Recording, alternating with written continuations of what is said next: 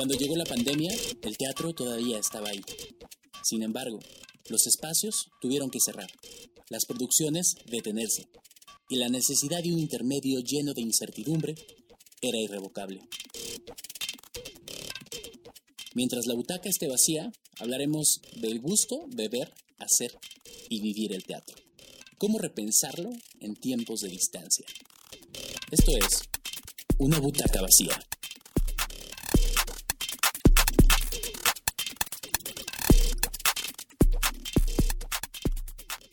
¿Cómo están? Eh, en esta primera edición de lo que será una butaca vacía, donde hablaremos de qué pasa en el teatro, o bueno, qué pasa, que no pasa en el teatro en la pandemia, decidí invitar a dos personas eh, muy especiales, Andrés David y Alan Uribe, que le andaba diciendo Alonso desde ayer y yo ando presumiendo por Alonso Uribe. Alan Uribe y Andrés David, mucho gusto, ¿cómo están chicos? Gracias. Gracias. Muchas gracias por, por ser tus primeros invitados en esto. Eso me encanta, me emociona demasiado. La idea de este, de este cotorreo es justo platicar a cada quien cómo nos está tocando este asunto del confinamiento. Pero más allá de eso y de la frase trillada de ya que salgamos de esta, es hablar justo qué estamos haciendo ahorita en esta, ¿no? Y, y ustedes traen un asunto bien importante, pero antes de empezar y platicar de eso, quiero saber dónde les agarró la pandemia a cada quien. Híjole, pues a mí me agarró aquí en la Ciudad de México, yo vivo en Coyoacán, y eh, estaba yo en ensayos, justo comenzando ensayos de un nuevo proyecto de la Compañía Nacional, y pues de pronto, eh, como somos una institución pública y pues estamos muy conectados con el INBA y tal, pues nos empiezan a llegar luego, luego como estas... Eh, estas nuevas instrucciones de quédate en casa, a mí me llegó como una semana antes de que saliera a nivel nacional. Y hasta nos pidieron. ¿Te llegó como en corto? Así como. como... Como... Pues no, el, director de la compañía nos citó así de última junta que tuvimos presencial de urgencia, así de vengan todos para acá, este rollo está así, este, se me van a encerrar a su casa hasta nuevo aviso y pues vayan ideando qué vamos a hacer porque pues vamos a estar un buen rato. Ya. ¿Y a ti Andrés dónde te agarró? Fíjate que estoy tratando de acordarme y no me acuerdo. Pero sí recuerdo que eh, estuve unos días con mis papás por algo, que es lo que estoy tratando de acordarme, no tengo ni idea. Y yo iba nada más por un fin de semana, por algo que tenía que pasar. Y ándale que finalmente terminé quedándome ya de ahí, de, de fijo, y ni siquiera llevaba ropa ni nada más que para un fin de semana por algo que tenía que hacer allá, no me acuerdo qué, y terminé quedándome ya como dos semanas ahí porque pues empezó la pandemia. Y ya después, este, pues como pues se paró todo para todos, ya no, no tenía más que las clases en línea en la Universidad de Guadalajara. Y bueno, pues platicando con Alan, oye, pues este, pues ahorita antes de que ya no cierren las carreteras, pues, pues vete. Y pues ahí voy. Ay, voy. Contexto, contexto histórico-social. Alan está en Ciudad de México. Andrés David, por lo regular, está en Guadalajara. Ah, entonces, exactamente. Eh, y entonces viajé a Ciudad de México para vivir la pandemia junto con Alan, que se estaba sacando este, los ojos y. Oigan, pero, pero ¿qué andaban haciendo? O sea, digamos, en proyectos, eh, ¿en dónde los agarró? ¿En ensayo, en producción, en a punto de estrenar, en clases? Sí, yo estaba haciendo ensayos de... Em, yo soy el encargado del movimiento escénico de un proyecto que se llama Historias del Té, que está próximo a estrenarse con la Compañía Nacional y que em, son monólogos de, mujeres actrices mujeres dramaturgas que hablan sobre historias femeninas, como de un universo muy femenino. Y eh, como parte del, del proyecto, pues yo estaba haciendo coreografía de movimiento escénico y eso se estrenaba en principios de mayo. Y eh, por otro lado, estaba ensayando para el maratón de, teatro infantil y juvenil de Limba. Tengo una, una obra que, es de Maribel Carrasco, que nos pidieron una función de este, Todos Somos Brian. y pues estaba ya recuperando el, trabajo porque habíamos hecho una lectura y le queríamos como ahí poner más monitos y cosas para, para el maratón. Y, y, pues ya, nada más ensayé dos días y luego bye, nos quedamos a la mitad. Y estaba en la mitad del proceso de un casting que estoy haciendo eh, dirección presidente de, un, de una obra musical argentina, que es una producción que ahora va, va a tener su, su su versión mexicana. Entonces andábamos buscando al actor para ese musical y pues nos quedamos a la mitad de, o sea, íbamos a citar a callback, pero pues ese callback no, no ha podido ser. Entonces pues mucho frene por ahí. Mira, a mí me agarró la mitad de, de una cena muy importante. no, la verdad es que yo muy tranquilo, no, este año ha sido muy tranquilo. Entonces, nada, estaba ya eh, pues justo para empezar producción eh, de un vestuario para... Oye, empiezas a inventarte algo. Ya sé, es que la verdad no, he tenido nada. no, está, estamos en un vestuario de un proyecto de titulación de INART, entonces este, estamos ahí empezando a armar dineritos para eso y bueno, se quedó ahí a la mitad. Este, y pues tenemos temporada, o bueno, más bien se retrasó temporada de Caos que tuvimos el año pasado con Alejandro León, entonces se supone que ya tendríamos que estar en ensayos porque en mayo eh, pues íbamos a retomar, pero pues ya también se quedó en stand-by. Eh, bueno, hay planteado idea de cuándo regresar, pero pues estamos ahí. Pero hasta no saber ahora sí. Sí, y estaba yo grabando un, ahí sí me agarró, ahí sí para que veas, justo en la pandemia estaba filmando un cortometraje. Solo tuve un día de llamado y tenía eh, eh, y ya los siguientes llamados se fueron porque pues literal, o sea, nos cayó encima de la grabación de pandemia.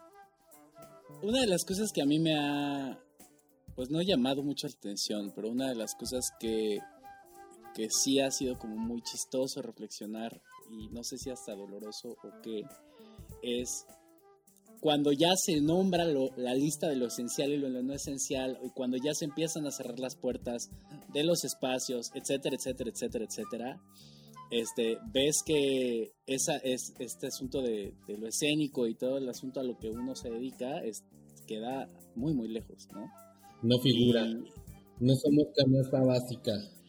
No somos canasta básica, este, y digo, tampoco, pues no lo tenemos que hacer, este, pero, pero sí se sí, como el huevo. pero, fíjate que, que, hay algo que yo he estado reflexionando a ese respecto de lo que tú dices, porque claro, yo incluso antes de la pandemia traía ya desde hace tiempo esta idea de, bueno, ¿para, para qué somos importantes o qué sentido tiene nuestro trabajo? Y, y sí plantear esta idea de, pues tal vez no lo tiene. Pero justo con esta situación, alguien mencionaba, no recuerdo quién, que gracias al arte es que estamos sobreviviendo en esta, sí. esta pandemia. sí, claro. Si no tuviéramos Netflix, si no tuviéramos eh, cuadros que ver, libros que leer, este, cine que ver, eh, no, e, esto realmente ya no, hay manera de sobrevivir. No tuviéramos música, ¿no? Todo esto que está, todas estas cuestiones que están sucediendo en las redes o en vivo, en el confinamiento, es gracias eh, a, esta situación y esto lo que nos ha permitido sobrellevar lo terrible, ¿no? Claro, las artes escénicas es definitivamente lo más golpeado porque pues, es en vivo, ¿no? Es decir, el teatro específicamente.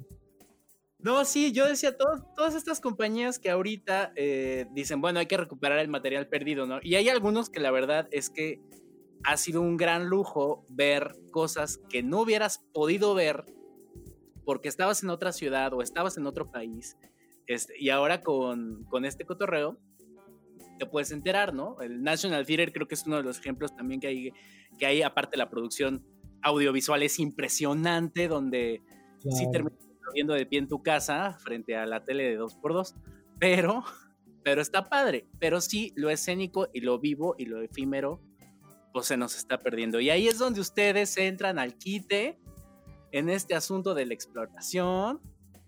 ¿Qué pasó? Cuéntenos qué, ¿Qué empezaron a hacer? Pues mira, eh, la Compañía Nacional de Teatro nos convoca a, los representantes de categoría para proponer trabajo, ¿no? para proponer maneras de utilizar estos lenguajes.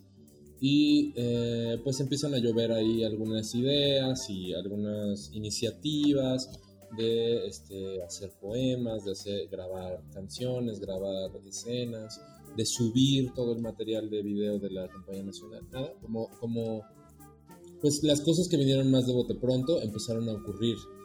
Y una de las inquietudes que a mí me daba eso es que yo, yo soy, digamos que de la compañía soy de los más millennials, por decirlo de alguna manera.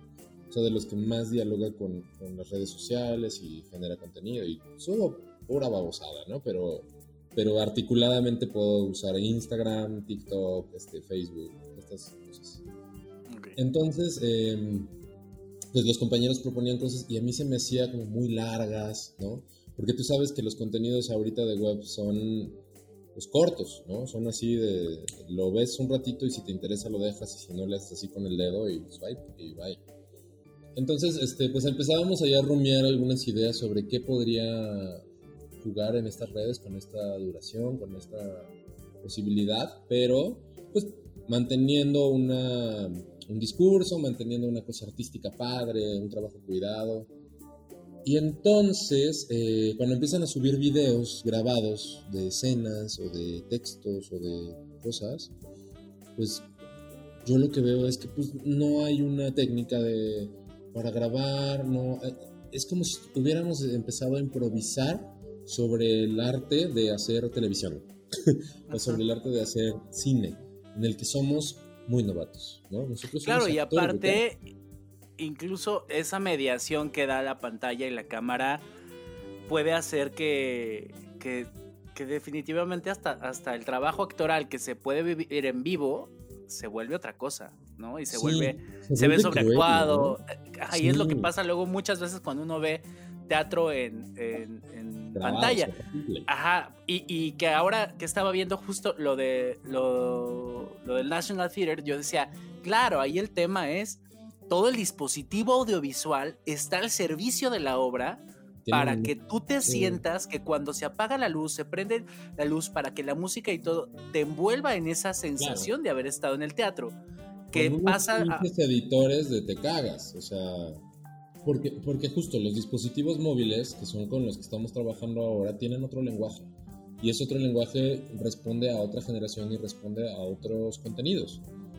Entonces, ya dialogando con eso, eh, pues empecé a, darme cuenta que lo que realmente eh, podríamos investigar o podríamos mantener de, de la vibra del trabajo teatral era la sensación de que hay otra persona viva del otro lado, ¿no? Esta cuarta pared ya no se convirtió solo en el oscuro del teatro, sino en este cosito, ¿no? En el, chingado teléfono, que es nuestra cuarta pared portátil. Entonces, justo le preguntaba a, a, mis compañeros y luego ya lo compartí con Andrés. Les decía, es que ¿cómo podemos hacer para que se mantenga esa, esa sensación de que el otro está haciéndolo en este momento y no en otro. Es decir, tú vas al teatro y la función sabes que empieza a las 8 de la noche y entonces a las 7.50 estás afuera, porque a las 8 se da tercera llamada y tienes que estar sentado ahí viendo lo que va a ocurrir en ese momento, en ese lugar. No hay oportunidad de que te salgas y no hay oportunidad de que lo veas después. No, que una de las cosas que están haciendo ustedes en, lo que ahorita nos van a contar, justo tiene que ver, o sea, a mí me ha parecido cruel, y ya me contaba ayer un poco Andrés, de esa discusión que ahorita nos dirán, de si no lo viste, no lo viste, papacito. Fue en tiempo, hora y ya. Es efímero como tal. ¿no? Como el teatro, ¿no? Y si quieres volver a verlo, pues, te compras un boleto para otro día de función y sabes que además lo que vas a ver no es lo que pasó ayer, es una función totalmente nueva, a pesar de que sea la misma obra. Exactamente. Entonces, eh, pues nada, nos yo, le traje, le presenté un texto a Andrés que yo ya conocía, un texto de un amigo mío de nombre Juan Carlos Franco, que es un dramaturgo joven queretano, con quien yo ya he trabajado antes, que es el dramaturgo de una de mis obras más chingonas que he hecho aquí en el, en el DF, que es en una ciudad amurallada, donde lo conocí, donde trabajamos e hicimos muy buen clic juntos. Entonces yo antes de, de trabajar con él, con este texto, conocí esta otra obra que le presenté a, Andrés, que se llama La Trilogía del Reino, que es un compendio de tres obras de teatro que hablan eh, en suma de la homosexualidad en México. Entonces hay algunas escenas de esta, de la primera obra que se llama Los Delirantes, que tocan un poco el tema de la imposibilidad de comunicarse con el otro, ¿no? Tocan muchos temas, pero esa fue la principal consigna que yo, que yo encontré y que yo recordaba de, esa, de ese texto. Y le dije, ¿qué te parece si trabajamos sobre la idea de hacer funciones en casa de una? Es decir, citamos a la gente a que vea una función y corremos una de estas escenas a una hora y quien se conectó a una transmisión en vivo y la vio, la vio.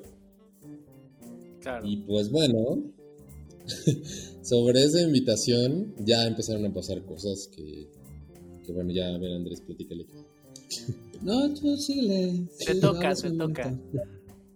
No, bueno, este, pues ya sobre e, este planteamiento que tenía muy claro Alan que quería hacer, entonces ya fue plantearlo en una cuestión eh, concreta. Que en este caso, pues ya fue eh, había, fue todo un rollo ahí de discutir los dos cómo íbamos a hacer esto, ¿no? Porque él tenía claro cómo quería verlo y uno que es muy metiche y muy impositivo. este, no, y todo el equipo de producción se reduce a ustedes dos. ¿O hay más celular. No, no, va a haber una, va a haber este, una, va a haber una persona más. Una actriz invitada. ¿Es cierto que es Victoria Rufo? Eh, yo vine aquí pero yo era igual de sabroso. es Erika Buenfil. Ah.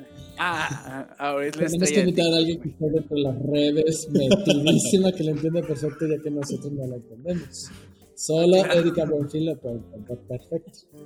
Muy bien. No, pero entonces, Tú querías meter tu cuchara. ¿Qué? Tú querías meter tu cuchara en este proceso. Yo, mira, y, tú lo sabes, Chema, porque has visto los proyectos que he levantado, ¿no? Que, o la mayoría, que ah, siempre me ha gustado a mí este tipo de teatro en donde el espectador no sea un espectador convencional, sino se convierte como una especie de boyer, donde se involucre de cierta manera el espectador dentro del espectáculo y no que se está plácidamente sentado en un sillón. Y entonces, cuando, cuando me planteó la idea Alan de esto que quería hacer, yo decía, claro, hay que hacer algo que parezca como si fuera, en, en esta idea de que sea algo en vivo, que sea algo corto, etcétera, etcétera, y trabajar con esta obra y ya leyendo las escenas, decía, bueno, busquemos que, que sea algo real, que, que la, el espectador pueda creer que está pasando en ese momento que pueda parecer como si la cámara se hubiera quedado prendida de la computadora o del celular y estuviéramos viendo una transmisión en vivo que no tendríamos que estar viendo y que hubiera como un juego de ficción realidad. Y ahí empezaron las discusiones de sí, no, hasta dónde teatral, hasta dónde eh, streaming, hasta dónde eh, lenguaje cinematográfico. Y entonces empezamos a hacer una mezclanza muy extraña, un experimento muy loco que no estamos diciendo que nunca se haya hecho, ni que sea el hilo negro, ni nada. Pero bueno, desde nuestra perspectiva personal es algo que no habíamos hecho, que no manejamos por supuesto al 100, que no somos especialistas ni en cine, ni en streaming, ni eh, eh, tal vez un poco más en, en, en cuestión teatral, porque llevamos años en esto pero ver desde nuestras necesidades cómo podíamos eh, hacer converger estos lenguajes. Y finalmente, pues este, logramos ahí hacer un mix entre todo esto y plantear esta propuesta que se terminó convirtiendo en los, los delirantes, que son escenas, porque es específicamente esta obra de los delirantes, que es una obra de verdad maravillosa, es una excelente obra. ¿De, qué va? Muy bien escrita. ¿De, qué va? Son dos personajes, básicamente, obviamente. Específicamente, Los Delirantes, esta obra que es parte de la trilogía, ah, está planteada en tres momentos históricos distintos que habla sobre la homosexualidad en México en diferentes momentos históricos. hay un momento en que sucede en el baile de los 41, en este famoso evento de la historia mexicana. Hay otro momento que sucede a finales de la década de los 60 y hay otro eh, momento que sucede en principios de los 90. La historia que sucede en los 90 es justamente solo la que tomamos para representarla en estas escenas justamente por esta idea que, que, tenía y que pude convencer a Alan de que lo hiciéramos una cuestión realista y que una, una mezcla de ficción-realidad, pues entonces tuvimos que hacer una adaptación del texto para que estuviera planteado una cuestión contemporánea que pudiera ser entre contemporánea y temporal. ok, entonces sí hay una adaptación del texto y en algún momento antes de esa adaptación del texto pensaban o, llegaron a pensar en, bueno, si nos toca hacer el baile de los 41, aquí nos armamos la pastorela? No, o sea, justo, eh, digamos que la ambición tiene que ser directamente proporcional a los recursos con los que se cuenta. Y digo, hubiera sido padrísimo que nos armáramos aquí unos titeritos o no sé, algo así, pero no estaba puesto el punto ahí. El punto estaba puesto dentro de la historia en en eh, esta imposibilidad que tienen los dos personajes de salir, pero por otras condiciones. O sea, el encierro de estos dos personajes nos, no es por un... Exacto, no es por una pandemia. Y, coincide oportunamente y hay que aprovecharlo. Exacto. Justo en, eh, en, este, en esta obra de los delirantes estas, hay estas eh, que te mencionaba, estas tres historias en diferentes momentos históricos, pero justo la que sucede en los 90 son dos personajes, dos, este, dos hombres que son pareja y que eh, están eh, pues en casa todo el tiempo porque los están persiguiendo por esa cuestión de la... Por Joto. Ajá. Yo, yo represento, bueno, hago el personaje más bien de Eduardo, y Eduardo es un profesor de universidad que da clases de historia de la homosexualidad en México. Ellos vienen de mudarse del DF, o sea, están en una ciudad de provincia que no dice cuál, y este, están intentando como hacer una vida lejos del peligro que representaba el DF. Y bueno, ahora gracias a las clases que yo doy en la universidad, me estoy empezando a ganar enemigos y empieza a haber amenazas, empieza a haber persecución otra vez, y eso es parte del conflicto aunado a lo que este trae, ¿no? Exacto, que entonces eso eh, permitió que pudiéramos hacer la conexión de lo que estamos viendo ahorita, este encierro, con este encierro que estos personajes tienen desde otra vía. Entonces poder hacer como ahí un nexo entre esas dos cosas y pudiera ser interesante desde esa vía.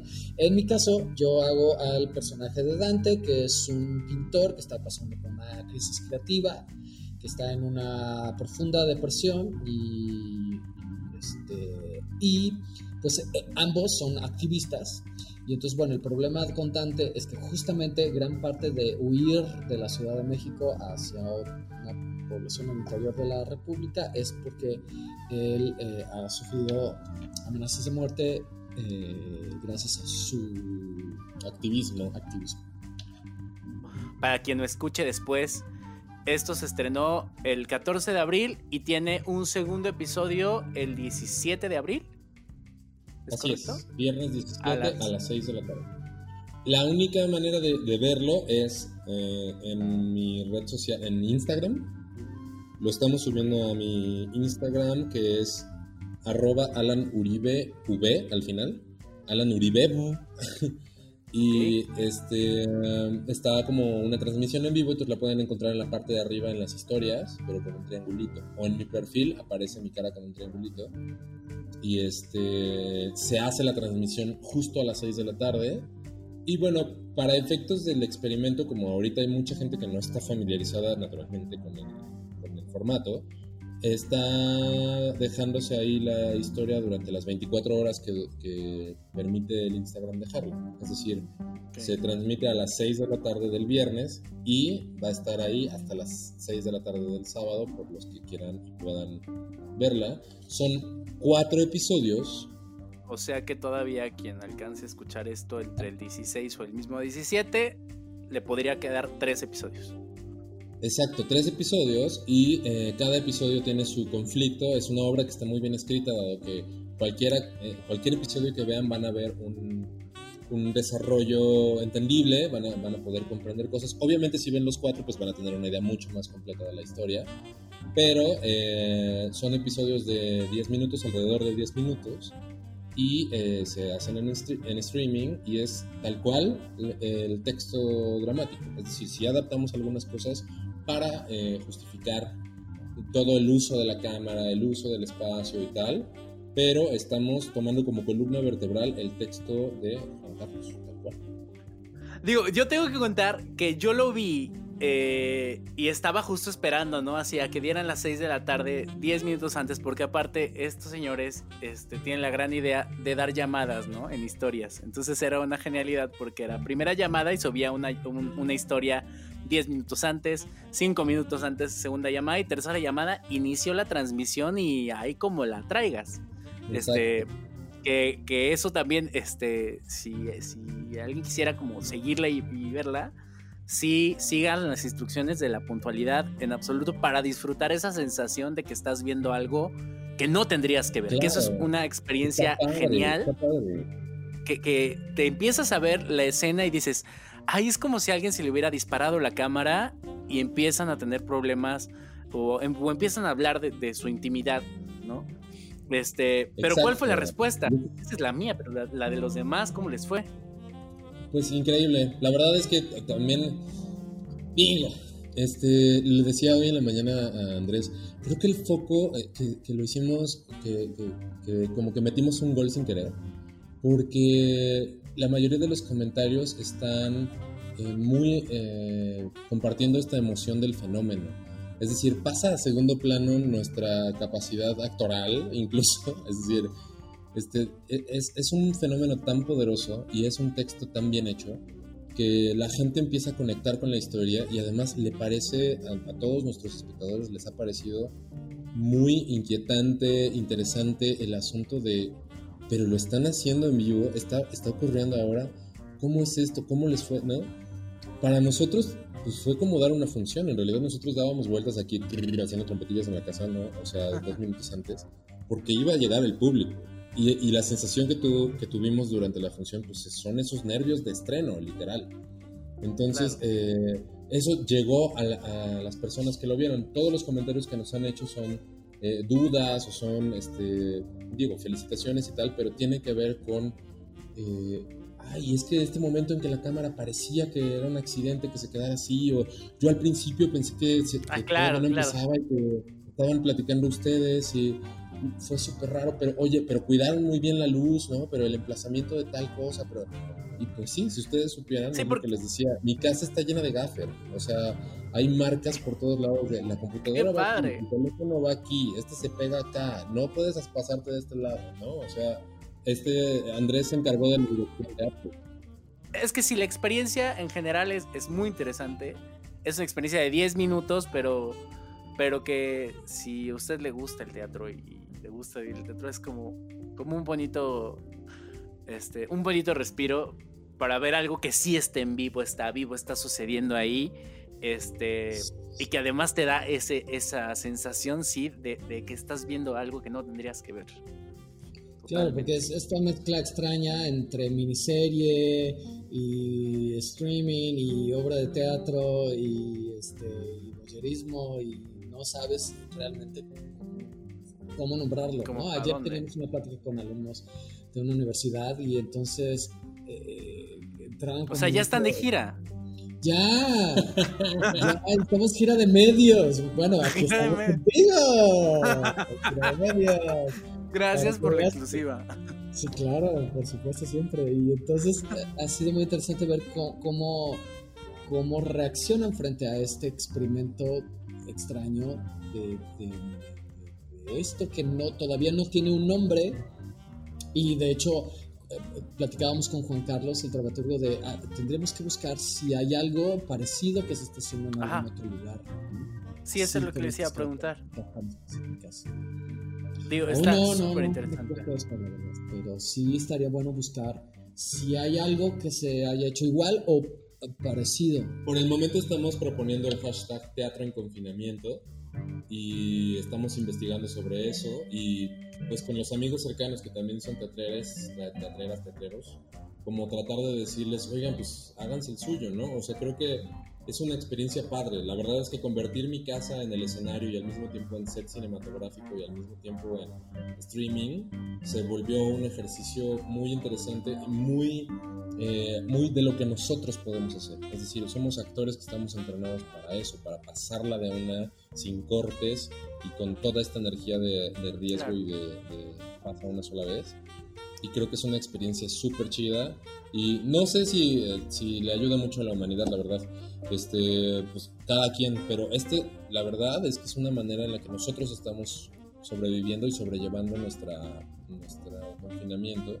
Y tenemos la absoluta convicción de que el discurso va a atravesar a más gente porque, porque empieza a emocionarnos a nosotros cada vez más, porque los episodios están escritos con cierta lógica que, te va envolviendo y porque ahora que estábamos ensayando el episodio 3, que es una brutalidad, que ya lo verán, está de, hay una actriz invitada que, bueno, pues que es maravillosa. Es maravillosa, es, es una, ya, puedes decir, dale, la premisa a Chema de quién es. Bueno, nuestra actriz invitada, que viene a ser el personaje de la madre de Dante es Amanda Schmeltz. Sí, Amanda Schmeltz, también actriz de la Compañía Nacional de Teatro, gran amiga mía, le compartí el texto, le platicé del proyecto, se enamoró y ahora que empezamos a correr su escena, porque ya verán el formato de, la escena, porque no vamos a traer a Amanda a mi casa. Ah, eso es lo, es lo que preguntaba, o sea, si va, si va, o sea, va a estar, pero estamos en Susana. Va a estar en vivo. Va a estar en vivo, con, Susana. a distancia. Y ella interpreta el papel de Susie. ella interpreta el papel de Susie, de, la madre de Dante. Entonces, bueno, se, va a poner aquello tremendo. Y estoy seguro, por el poder que, tuvo ahorita el ensayo, por como hemos visto que, se va desarrollando, que es un formato que, va a evolucionar. Es un formato que, si bien no tiene la feromona del actor aquí sudándote enfrente, eh, conecta porque realmente el teatro está eh, cimentado en la literatura. Y la literatura es poderosa, la literatura dramática es poderosa y trasciende, así como del papel, ahorita me decía Andrés, como del papel a la palabra, ahora es del teléfono a la, al, espectador. O sea, y también pues hay algo, el vértigo, pero el vértigo de la posibilidad del error o el fallo a través de esto todavía y ver que, ver que todo está saliendo a la perfección es todavía más emocionante. O sea, eso también le agrega una sensación de, de qué bien está hecho. Sí, es, realmente una coreografía. todo está. Porque, tiene, porque además tiene que aparentar como si fuera cotidiano, como si fuera fortuito. Pero para que dé esa apariencia, y funcione, todo tiene que estar extremadamente coreografiado para que funcione. Que al mismo tiempo buscamos que aunque pareciera cotidiano, que pareciera real, entre comillas, también buscamos que pudiera visualmente ser, componer y, y, ser visualmente interesante. Es decir, dentro de las pocas posibilidades que tenemos, con buscar que la luz, a qué hora, este, de dónde va a venir la luz, este... De eso sí se encargó Andrés, ¿eh? porque él es el director de arte, yo soy una cochina. Entonces, eh, todo para que pueda funcionar y cómo, el, cómo el, va a estar dispuesto el emplazamiento de cámara, más bien del celular, para que, que componga bonito aunque parezca que así quedó, ¿no? Fue todo un rollo, Roberto.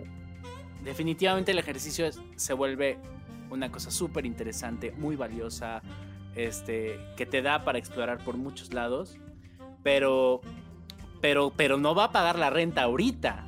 No. Entonces, la pregunta hacia más como a qué va a pagar la renta, que eso, o sea, cualquiera de nosotros podría empezar a tener opciones, ideas de hacer cualquier otra cosa, eh, es cómo ustedes empiezan a repensar a, partir también de este ejercicio, su chamba como creadores durante esta etapa, más allá de, la parte bonita de ya que nos volvamos a ver. Porque definitivamente sabemos que será gradual, sabemos que será este, complejo, implicará mucho, mucho tema de confianza, también pues, económicamente la, la, gente estará golpeada, entonces tendremos que pensar muchas cosas. Pero mientras tanto, si esto se alargase, ustedes, ¿cómo lo empiezan a repensar? Estamos en pañales ahorita eh, en, esos, en ese sentido. Yo creo que, que hay varios pasos antes que, que, revisar porque pues, formamos parte de una sociedad y formamos parte de una humanidad que está sacudida. Pues cualquier ejercicio de, de supervivencia tiene que partir de una conciencia global, ¿no? Eh, dentro de esa conciencia global creo que hay que, hay que revisar cómo se, se mueve el sistema económico pero en este momento la, la información que estamos capitalizando juntos es esta posibilidad de, trascender fronteras y de difundir nuestro trabajo. Es decir, tanto Andrés como yo estamos llegando a, a, más público del que, del que, esperábamos, estamos como siendo muy revisados en, distintas latitudes y, y, eso de entrada implica ya una capitalización del trabajo. Eh, llegar con este discurso a, estas personas puede ser el inicio del planteamiento de un proyecto de, masificación del, fenómeno. Nosotros sabemos que en plataformas virtuales ya hay eh, muchas cosas que se pagan previo, ¿no? O sea, como eh, tú compras un servicio, nada, para que las redes eh, jueguen a tu favor y obtengas servicios o obtengas comodidades o productos. Entonces, en ese sentido, creo que podemos sacudirnos un poco eh, ciertas ideas que han frenado esta evolución y revisar hasta qué punto este, este lenguaje puede ser poderoso y puede ser capitalizable en términos de, de que el arte siga siendo una fuente de empleo, ¿no? Y que siga siendo arte, y siga como atravesando distancias, porque pues esto me da la posibilidad de ser visto como actor en todo el mundo veamos cómo funciona, o sea, veamos si es solo durante el confinamiento, veamos hacia dónde se mueve. Yo creo, digo, no, no soy tan, tan maduro ni tan vidente, pero yo creo que el mundo ya cambió. Es decir, regresando a la normalidad es una utopía, nadie va a regresar a la normalidad. Entonces, em, pues como no hay nada escrito, como toda la hoja está en blanco, ahorita es cuando tenemos que tomar nuestras armas y tomar nuestros recursos, que son estos que tenemos, y explorar. Tal vez nos va a tocar este vender eh, Fuller los primeros meses, ¿no? Pero, pero no, no lo sé, o sea, no, estoy tan... estoy animoso al respecto. Se revaloran las artes porque fuera eh, en, la historia de la humanidad, terminando las crisis, siempre viene una retroalimentación de las artes y de, y de la cultura. ¿Y tú, Andrés? Yo no tengo la más remota idea de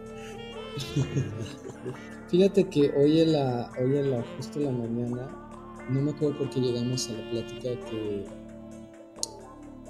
decíamos, bueno, pensaba, y le decía Alan, eh, casos como Ampersand, ¿no? De, este grupo de capitalino, que son una maravilla y que han estado haciendo conciertos en línea y que el último que hicieron hace poquito, o que van a hacer, no, no recuerdo ahorita, eh, se me va la información, pero empezaron a hacer como una especie de boteo, es decir, este, este concierto virtual, y entonces eh, pues va a ser cooperación voluntaria, entonces pusieron sus cuentas bancarias para, decir, vamos a hacer...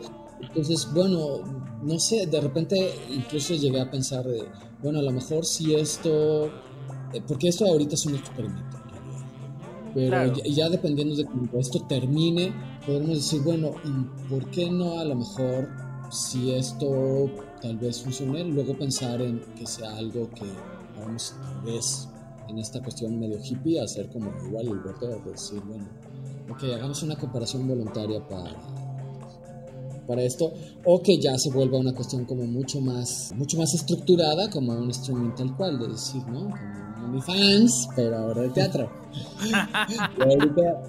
Justo, o sea, del primer episodio tuvimos en total 250 espectadores. Es lo que le decía a Andrés, si hubiéramos cobrado un boleto, ¿no? Digo, son 10 minutos, es un microteatro, pues.